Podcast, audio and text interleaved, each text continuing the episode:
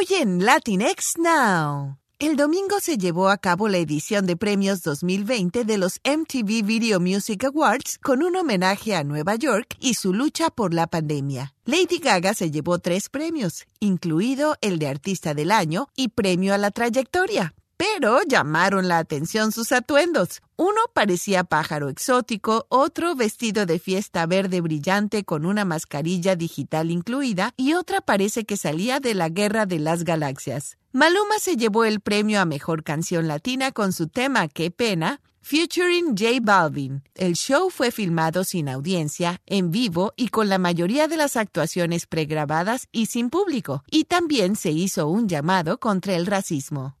Los chavos de BTS hicieron su debut cantando su nuevo sencillo Dynamite y la banda de siete miembros ganó dos premios al mejor grupo pop y al mejor artista K-pop. Enhorabuena para ellos. En otra nota, todo se terminó entre J-Lo y A-Road en su intento por comprar a los Mets de Nueva York. Se retiraron de la carrera el viernes por la noche diciendo en un comunicado que estaban muy decepcionados y que llevaban seis meses en el proceso para convertirse en la primer pareja minoritaria y la primer mujer propietaria en comprar el equipo de béisbol de las grandes ligas favorito de su padre con el dinero que tanto le costó ganar.